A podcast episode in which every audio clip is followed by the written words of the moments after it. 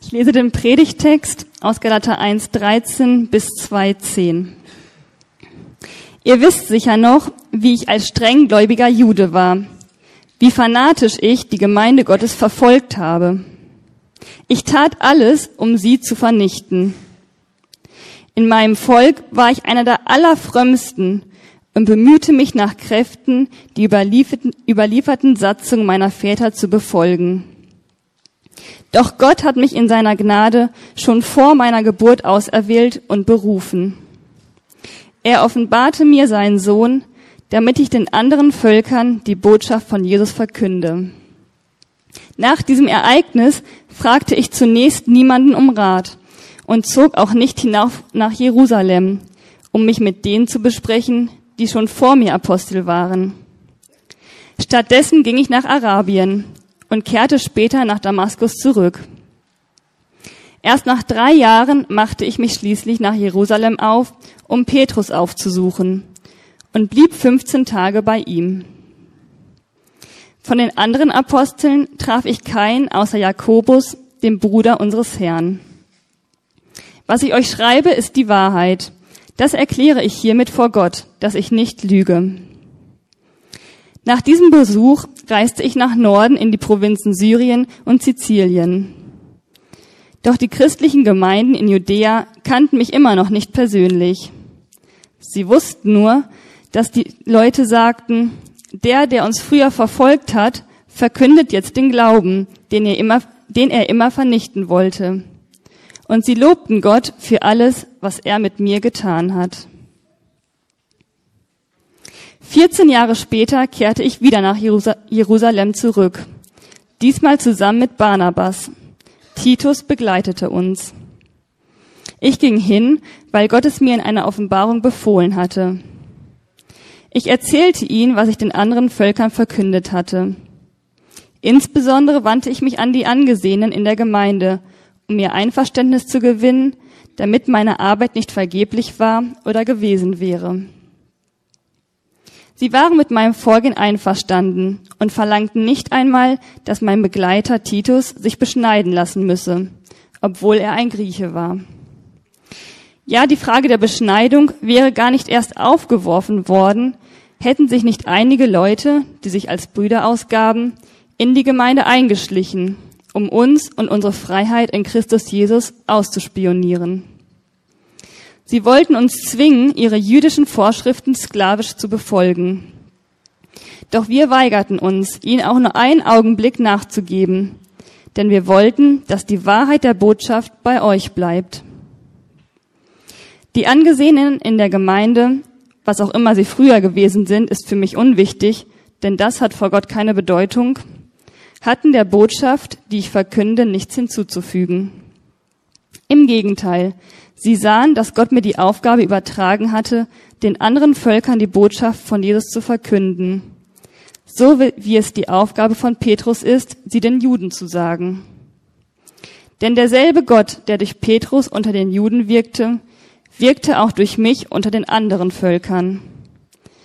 So kam es, dass Jakobus, Petrus und Johannes, die als Säulen der Gemeinde gelten, die Gabe, die Gott mir verliehen hatte, anerkannten und Barnabas und mich in ihren Kreis aufnahmen.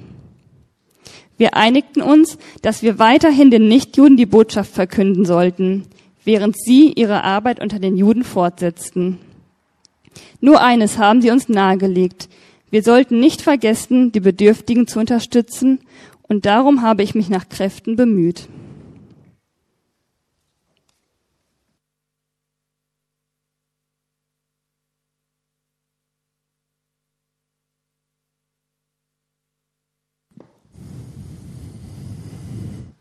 Ja, vielen Dank, Jana. Heute ein etwas längerer Text, wo ich auch nur so einige Schneisen einschlagen kann. Da seht ihr das Gebiet. Da Mitte oben rechts ist das Gebiet Galatien. Und wir beschäftigen uns jetzt, zumindest wenn ich predige, die nächsten Male mit dem Brief, den der Apostel Paulus an diese Gemeinde schreibt. Er hat sie erst gegründet, das hat er immer so gemacht, dann ist er weitergezogen und dann hat er über Briefe oder sonstige Boten eben Kontakt gehalten und hat ihnen dann Briefe geschrieben und das war ein Brief nicht nur an eine Gemeinde, sondern an Gemeinden in dieser Gegend. Und letzte Woche habe ich zentral über den Inhalt gepredigt, also das Evangelium. Und heute soll es darum gehen, Paulus und das Evangelium. Also was passiert, wenn das Evangelium, wenn diese Botschaft auf einen Menschen trifft? Was läuft da ab? Erstmal möchte ich noch den zentralen Vers von letzte Woche vorlesen, aus Kapitel 1, Vers 4. So eine dichte Zusammenfassung äh, der zentralen Wahrheiten des Evangeliums. Da steht, er hat sich selbst für uns geopfert, das ist Jesus, und ist nach dem Willen Gottes, unseres Vaters, für unsere Sünden gestorben, um uns aus dieser bösen Welt, in der wir leben, zu retten. Und jetzt wollen wir gucken, was passiert, wenn diese Botschaft auf einen Menschen trifft. Und ich habe das in drei Abteilungen eingeteilt. Zuerst den Beginn des Glaubens, Auswirkungen des Glaubens, Kern des Glaubens. Und wenn ich von Glauben rede, meine ich immer das Evangelium oder Glaube an das Evangelium beziehungsweise Glaube an Jesus Christus. Also Beginn des Glaubens, Auswirkung des Glaubens und ja nochmal den Kern des Glaubens. Worum geht's Paulus im Kern? Gut, Beginn des Glaubens. Vers 15 und 16 vom ersten Kapitel ist für mich die schönste Beschreibung dessen, was passiert, wenn jemand Gott kennenlernt wenn jemand zum Glauben an Jesus kommt.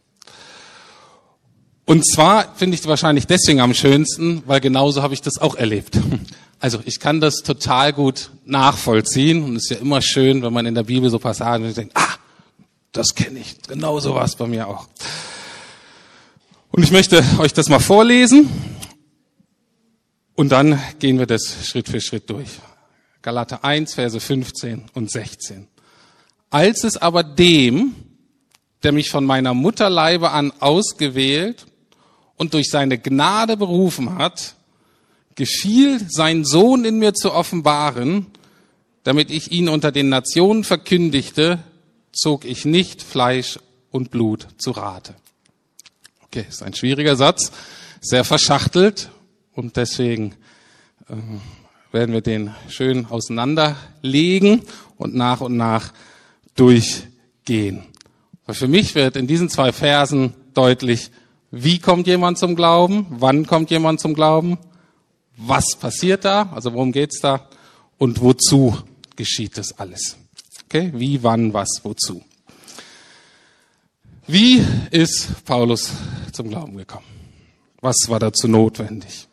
Und da ist dieses eine Wort, was wir vielleicht schon überlesen oder was wir denken, ja, ja, das kenne ich schon, aber es ist ganz zentral, durch Gnade. Durch seine Gnade berufen. Gnade bedeutet, nicht ich mache den ersten Schritt auf Gott zu, sondern ich erkenne, dass Gott den ersten Schritt auf mich zugemacht hat, dass Gott mich schon lange sucht und mich endlich gefunden hat. Vielleicht am Tag der Bundestagswahl auch gut so auszudrücken, nicht ich habe ihn gewählt oder erwählt, sondern ich merke, er hat mich zuerst gewählt oder ich werde gewählt. Ist da auch toll, oder? Stell dir vor, man ist so verliebt und dann wird man so ausgesucht und gewählt. Deutlich wird aber auch, gerade wenn man sich Paulus Beginn des Glaubens anguckt, es ist nicht meine Kraft, meine Fähigkeit, die da irgendwas vollbringt, sondern es ist sehr stark, ich erfahre Kraft. Ich erlebe da etwas, was mit, was, was mit mir macht. Und Dinge werden auf einmal klar, Dinge regeln sich auf einmal, die vorher ganz anders waren. Ich könnte das auch anders ausdrücken. Beim Glaubensbeginn bin ich nicht hauptsächlich Subjekt, also ich bin nicht hauptsächlich der Handelnde, ich bin nicht hauptsächlich derjenige, der es vorantreibt, sondern wenn es Gnade ist, dann bin ich erst einmal Objekt. Es geschieht an mir. Wann geschieht das? Gucken wir uns das an. Da sind zwei Zeitangaben. Und das finde ich jetzt ganz wichtig. Paulus schreibt, als es Gott wohlgefiel. Wo der Zeitpunkt ist, wo es Gott wohlgefiel, wo man sagen wird, das war jetzt dran. Für den war das jetzt gerade dran. Ist ganz interessant, wenn man Leute hört, die zum Glauben kommen, bei mir war es ähnlich, oder auch Leute sprechen mit mir und sagen, Mensch, hier bei euch wird das Evangelium verkündet und ich habe den Eindruck aus der Gemeinde vielleicht, wo ich kam oder meine Familie, wurde nie richtig das Evangelium verkündet. Das stimmt zwar oft, aber oft oder häufig zumindest stimmt es auch nicht. Sondern das wurde zwar verkündigt, man hat das zwar gehört, aber man hat es nicht kapiert. Und als es Gott wohlgefiel, meinte, plötzlich gehen die Lichter an. Plötzlich fällt der Groschen. Plötzlich sind das nicht nur irgendwelche Worte, ja, ja, ja, sondern hey, das meint ja mich. Das hat ja was mit mir zu tun. Bei mir war das so. Ich bin nicht in der Gemeinde groß geworden aus unterschiedlichen Gründen, aber ich hatte ganz fromme Großeltern. Und immer wenn wir da zu Besuch waren, wurde die Bibel gelesen und natürlich habe ich das Evangelium gehört. Aber als ich 19 war, auf einmal war das so, ach, aha, meinten die am Ende das? Auf einmal ging das Licht an. An einem Tag, an einem Moment in der Lebenssituation, wo Gott sagte, jetzt ist es soweit. Und noch was anderes lesen wir hier, was sehr schön ist. Paulus schreibt hier, er ist von Geburt ausgesondert. Das könnte viele Sachen bedeuten. Ich möchte das mal seelsorgerlich äh, interpretieren. An dem Moment, wo Gott dann in dein Leben kommt, entsteht nicht nur Hoffnung nach vorne, wo oh, jetzt geht's weiter, jetzt passiert was Neues, sondern es entsteht auch Hoffnung nach hinten. auf einmal kriegt man ein Gefühl dafür, dass das, was in meinem Leben passiert ist bis dahin, auch das, was nicht gut war und was wirklich schwer war, hat Gott doch dazu benutzt, dass ich jetzt an diesem Tag das verstehe, was er für mich getan hat. Gott hat selbst das Schwierige genommen, um mich zu dem Platz zu führen, wo ich heute bin. Man kriegt so ein Gefühl für Römer 8, 28, denen, die Gott lieben müssen, alle Dinge zum Besten dienen es entwickelt sich Hoffnung auch rückwärts. Es entwickelt sich Hoffnung, die dann wirklich ein festes Lebensfundament werden kann. Ausgesondert von Mutterleib an. Gut, das war das Wie und das Wann, jetzt was. Und ich schreibe das so, ich finde das so schön, was Paulus sagt, was Gott getan hat. Der Vater ist, ihm wurde der Sohn offenbart. Jesus wurde mir offenbart. Ihr könnt das nachlesen in der Apostelgeschichte, Kapitel 9. Da wird das beschrieben, wie Paulus völlig unerwartet, ungeplant, plötzlich und ziemlich dramatisch Jesus kennenlernt. Wie Jesus sich ihn einfach vorstellt, einfach anspricht. Sehr, sehr dramatisch. Und dann steht hier immer wieder, es ist nicht durch Fleisch und Blut geschehen. Und diesen Ausdruck nicht durch Fleisch und Blut gibt es nur noch einmal im Neuen Testament, und zwar in der Diskussion, als Jesus mit seinen Schülern unterwegs war, und Petrus war auch dabei, und da gab es so eine Diskussion, na, was sagen die Leute eigentlich, wer ich bin? Es gab so verschiedene Optionen, Prophet und was weiß ich nicht alles, guter Lehrer, und auf einmal sagt Petrus, du bist der Christus, du bist der Messias, du bist der, auf den die Juden ihr ganzes Leben gewartet hat. Du bist Christus, Gottes Sohn. Und Jesus antwortet dann, hey Petrus, das, was du da gesagt hast, stimmt genau, aber das ist nicht auf deinem eigenen Mist gewachsen, sondern das hat dir Gott, der Vater, gezeigt, geoffenbart. Also, darum geht es. Ich schon so gesagt hat, auf einmal merkt man, dieser Jesus von Nazareth, diese Person, das, was er getan hat, sein Sterben, sein Leben, sein Sterben, sein Auferstehen hat unmittelbar mit mir zu tun. Darum geht es. Das versteht man auf einmal. Und dann wozu? Hat auch einen Sinn. Bei Paulus in Vers 24 sehen wir das. Ähm, einerseits Vers 23 für Paulus.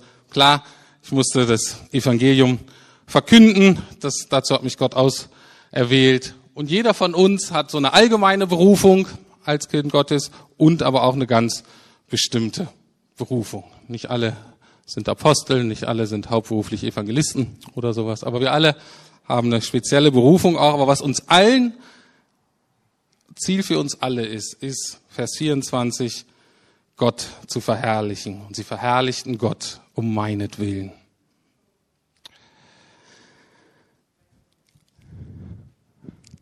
Gut, zweitens, Auswirkung des Glaubens. Das ist passiert. was sind die Folgen davon? Da könnte ich jetzt natürlich sehr viel erzählen. Ich mache jetzt nur so ein paar grobe Schlaglichter. Einerseits wird sehr deutlich, dass Paulus, das ist sehr erstaunlich, da wird von drei Jahren und von 14 Jahren und so weiter geredet, dass Paulus anscheinend relativ viel Zeit alleine noch verbringt. Und es ist mir ganz wichtig an diesem Punkt, dass es nicht nur darum geht, eine gewisse Erfahrung mit Gott zu machen, obwohl das schön ist und auch toll, und dann wünsche ich jedem, also mal so eine richtig übermächtigt zu werden von Gott und das zu erfahren. Aber Gott möchte uns nicht nur überwältigen, Gott möchte uns durchdringen. Gott möchte wirklich hinein in unser Leben, in unser Wesen, in unseren Charakter. Wir sagen in unser Herz. Und das geht nur auch, wenn wir alleine sind. Tut mir leid, da gibt's keine Abkürzung. Ich weiß, äh, vielleicht gerade euch Jugendlichen will ich das mal auf den Weg gehen. Es ist super, wenn ihr so Zeiten einmal die Woche zusammen habt oder hier im Gottesdienst. Richtig durchdrungen wird es nur, wenn wir auch alleine sind. Und wenn wir Momente haben, ist, ganz alleine ist Jesus mir noch realer als im Zusammensein. Und natürlich widerspricht sich das gar nicht, sondern das bedingt sich gegenseitig. Aber gleichzeitig, und das ist ganz, ganz wichtig, gleichzeitig sucht Paulus Kontakt zu anderen Christen. Also ein Einzelchristentum, ich und mein Jesus, so alles so ganz schön alleine, das gibt, gibt's nicht. Und wir lesen hier, wir lesen auch an anderen Stellen, Paulus, was der erlebt hat von Gott, war der absolute Hammer. Absolut überwältigt. Aber gleichzeitig sagt okay, das ist mir gegeben, aber das will ich abgleichen mit den anderen Verantwortlichen, ich sag mal so, für die Kirche Jesu Christi, für die Gemeinde. Sagen wir das nächste Bild. Genau, mir ist das Bild dazu eingefallen. Und zwar habe ich so überlegt, im ähm, hier heißt das ja die Gefährten. Im Englischen heißt das the fellowship of the ring. Also die Gemeinschaft des Ringes.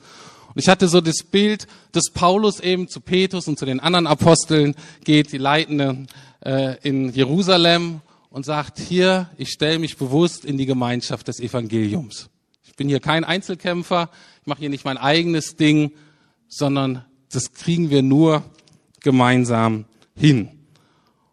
Und es ist sehr deutlich, die hatten dann beide unterschiedliche Schwerpunkte, wie das Evangelium verkündet wurde bei Juden oder eben bei den anderen Völkern. Aber deutlich war, Petrus geht hin und sagt nicht, hier, ich habe hier die tollen Erfahrungen, das ist jetzt mein Ding, das ist mein Evangelium und das allein zählt. Gibt ja auch so Leute in den Gemeinden, mit denen nicht so einfach um, umzugehen ist, ne? die denken, ich habe mein Ding und rechts und links ist egal. So ist Paulus nicht, sondern er geht hin und sagt, hey, er gleicht das ab. Passt das eigentlich inhaltlich. Und das finde ich auch für den christlichen Glauben ganz, ganz wichtig, dass eben Erfahrung und Theologie zusammenkommen muss. Also, dass ich was erfahre, aber dass ich das inhaltlich abgleiche. Dass es sowohl sehr subjektiv ist, unser Glauben, als auch sehr, sehr objektiv.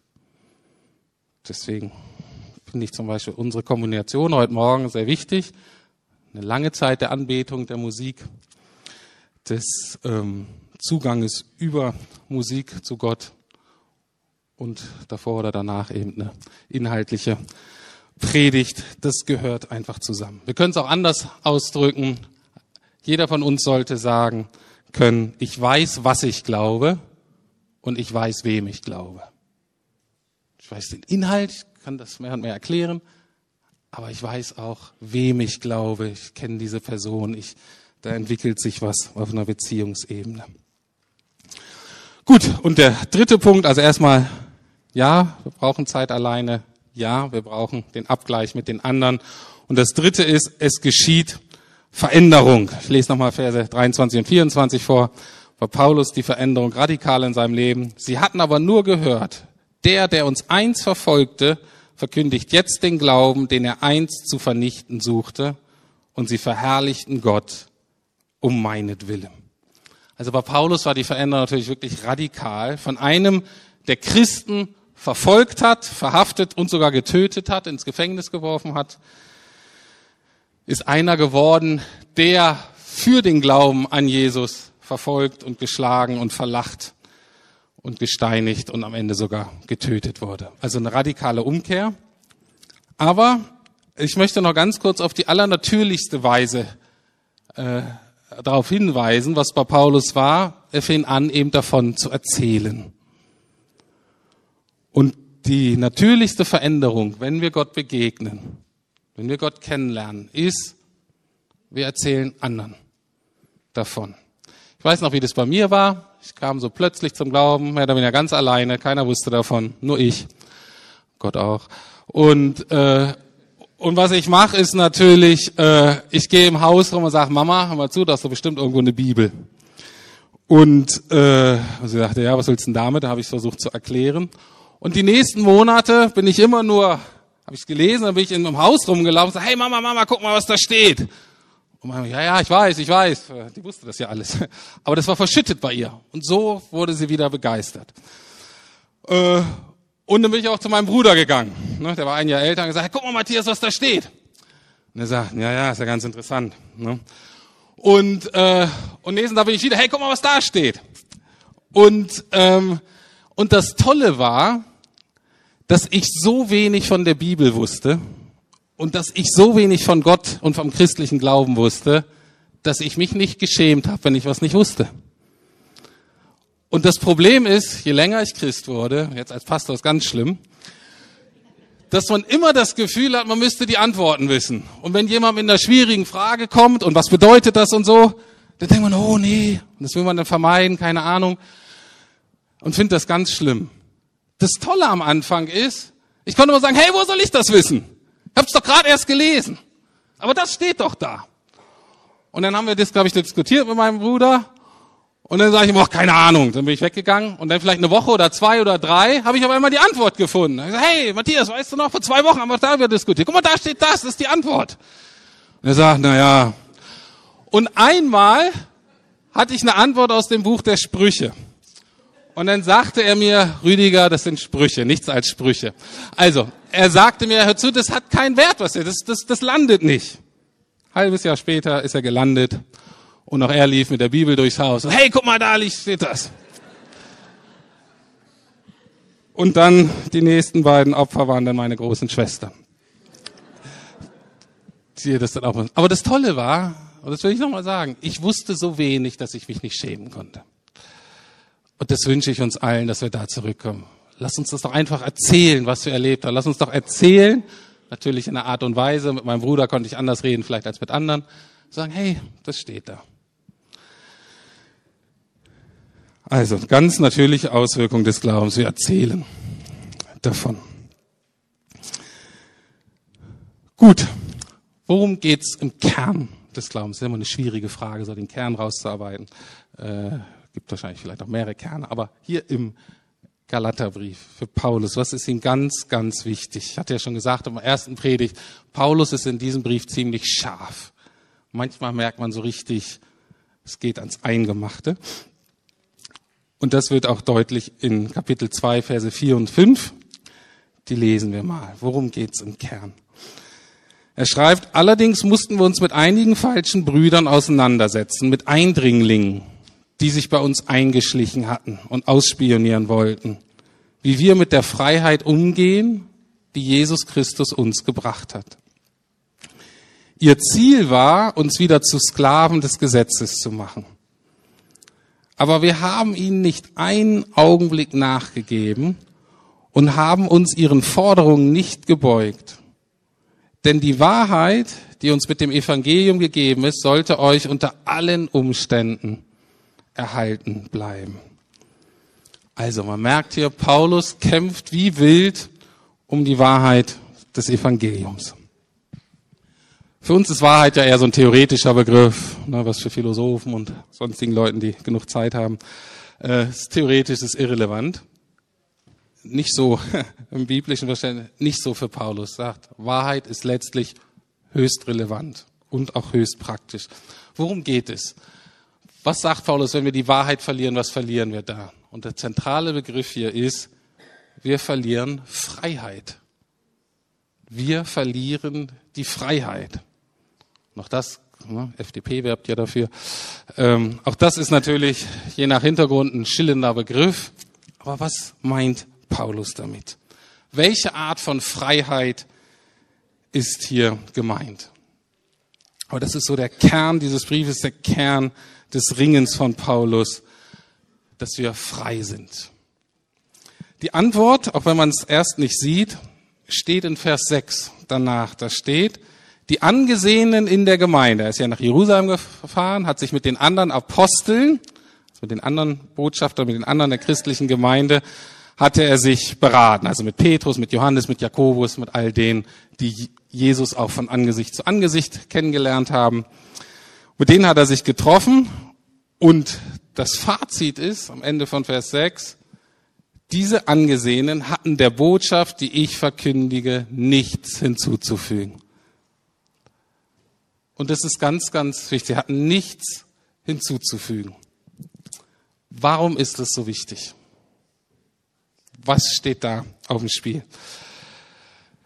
Die Frage bei den ersten Christen war, das waren alles erst Juden. Und die haben, zumindest die allermeisten, wie selbstverständlich erstmal ihre Religion in dem Sinne, ihre Vorschriften, dass man Sabbat hält, dass man sich beschneiden lässt und so, das haben sie erstmal einfach beibehalten, haben aber gemerkt, dass die Erfüllung dessen in Jesus liegt. Und nun war die große Frage, müssen die aus anderen Religionen, so wie das früher war, müssen die erstmal Juden werden, damit sie Christen werden können? Das war die Frage. Versuche das noch ein bisschen auf heute nachher zu übertragen. Aber das war die große Frage. Und es hing zentral an drei zentralen Gesetzeswerken sozusagen. Und zwar, das war die Beschneidung, das war das Halten des Sabbats und das war das Halten der Reinheitsgebote. Und diese Irrlehrer haben gesagt, das müsst ihr tun, damit ihr errettet sein könnt. Und Paulus geht nun zu den Aposteln und fragt, wie sieht es aus? Und die sagen, nein, ihr als Nichtjuden müsst das nicht tun. Also ihr müsst nicht erst religiös und kulturell Juden werden, damit ihr Christen werden könnt. Also, die Sache war die, es war keiner dagegen, dass die an Jesus glaubten. Die Irrlehrer hatten gesagt, hey toll, ihr glaubt an Jesus, schön, wunderbar. Aber, um wirklich gerettet zu sein, müsst ihr euch noch beschneiden lassen, müsst ihr den Sabbat halten und Reinheitsgebote. Und das ist so die Struktur eigentlich von ganz vielen Irrlehren. Dass man sagt, ja, ja, Jesus ist wichtig, aber um ganz sicher zu sein, kommt noch das und das hinzu. Und wofür Paulus steht, wo er sagt, die Freiheit ist nur ganz garantiert, man sagen kann, Jesus allein genügt. Wenn ich sage, Jesus allein genügt, aber in ganz klein, so werde ich das auch weiter sagen. Was wir damit aber immer meinen mit Jesus ist natürlich nicht, dass das, damit ist der Vater gemeint natürlich und ist damit der Heilige Geist gemeint, weil ohne die ähm, ist das natürlich alles gar kein rundes Paket. Also Gott allein genügt. Und was passiert, wenn Jesus nicht allein genügt? Das ist die entscheidende Frage für Paulus. Und das glaube ich, das ist eine ganz relevante Frage für uns heute. Was bedeutet, wenn Jesus, wenn Gott nicht allein genügt? Also, ich sag jetzt um manche sind ja so Missverständnisse. Das heißt nicht, Jesus genügt, das heißt für mein Frühstück. Ne? Ich habe jetzt heute Morgen Jesus gefrühstückt oder so, ist ja Quatsch. Ne? Ich habe Croissant gefrühstückt und zwei Toastbrote. Ne?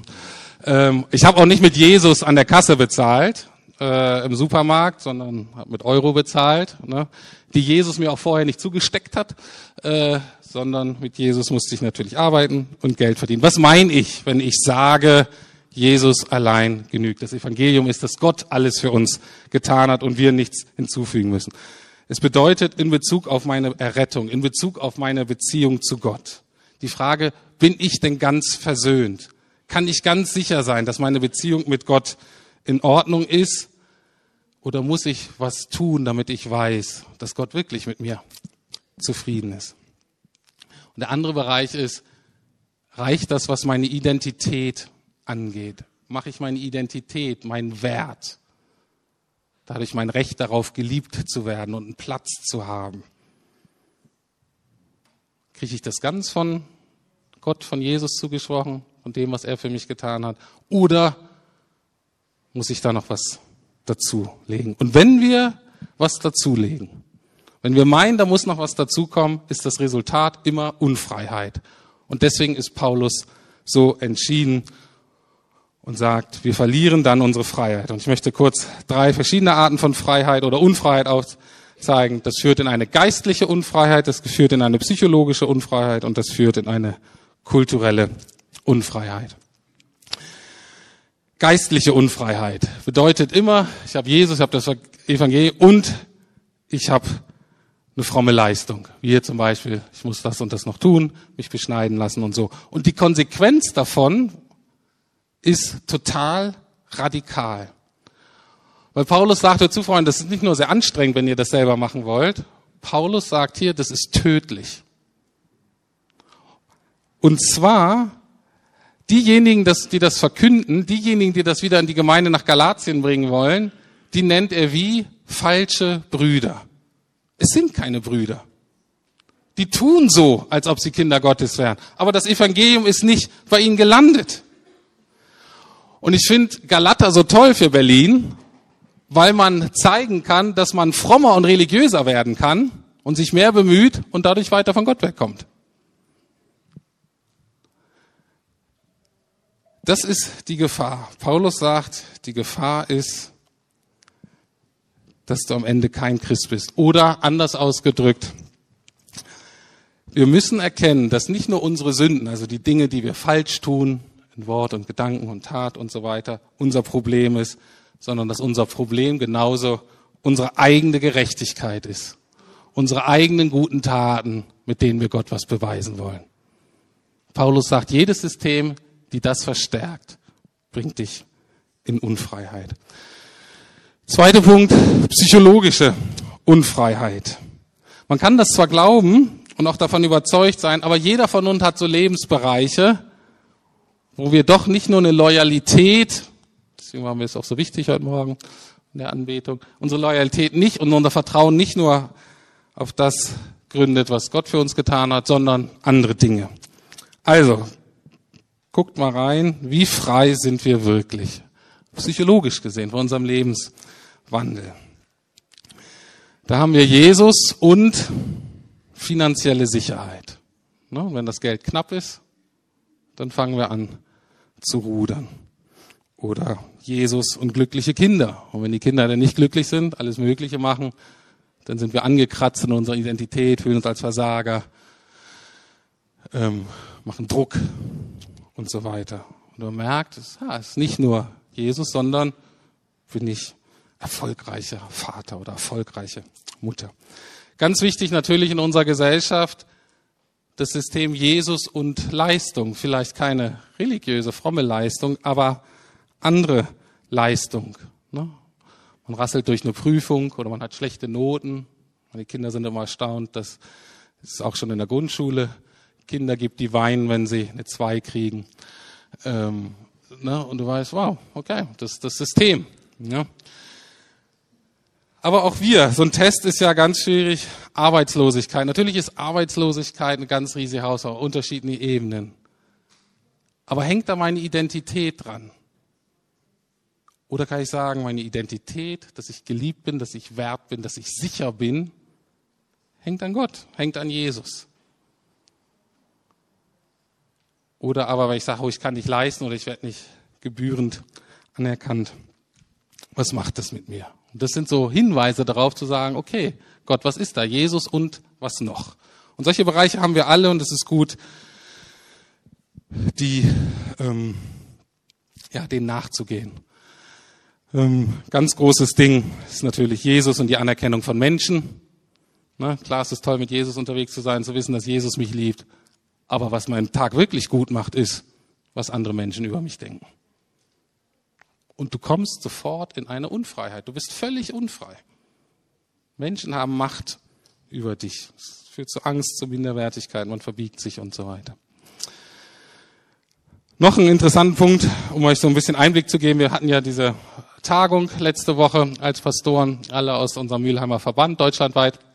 Und da ging es um ähm, ein Bereich, das nennt man Pneumatologie, das heißt so, äh, geht um den Heiligen Geist. Und da haben wir so eine geschichtliche Diskussion aufgegriffen mit dem Begriff der Geistestaufe. Das hatten wir nochmal aufgegriffen. Das war im Verband eine lange Diskussion. Und dahinter war, ich gehe jetzt nicht auf die Einzelheiten, ähm, dahinter war, dass es gut ist, eine Bekehrung zu haben, gut ist, wiedergeboren zu werden. Aber das reicht nicht, um vollwertig Christ zu sein, sondern man braucht noch eine Geistestaufe. Jetzt war die Diskussion unterschiedlich, was jetzt eine Geistestaufe war, wurde von Leuten ganz unterschiedlich verstanden. Okay, das wurde dann auch diskutiert auf der Tagung, aber deutlich war auch wieder das System. Ich bin nicht ganz dabei, die einen waren besser, die anderen waren schlechter. Und so äh, entstehen Unfreiheiten, wen das Thema interessiert. Ähm, wir werden das wahrscheinlich auch nochmal in einem Forum aufgreifen, weil das, wir denken, das ist einfach eine wichtige Diskussion ist. Aber nur vor diesem Hintergrund. Jesus und nach irgendeiner Erfahrung. Also, wenn wir das brauchen, diese Dinge, um wirklich zu denken, dann habe ich ein gutes Leben, dann bin ich im Frieden, dann bin ich geliebt, dann bin ich ganz angekommen. Dann bin ich zwar Christ, aber bin ich ein Unfreier. Christ, habe nicht wirklich die erlebte Freiheit. Und dann drittens, ganz kurz heute, kommen wir nochmal drauf zurück, es führt auch in eine kulturelle Unfreiheit. Weil die Juden haben, dadurch, dass sie das so, diese Punkte, also ne, Beschneidung, Sabbat, Reinheitsgebote, und auch wir, jede äh, Gruppe entwickelt so Traditionen, und wenn man diese hochhält und sagt, na, hast du das? Dann trennt das innerlich, dann sind wir kulturell entfremdet voneinander.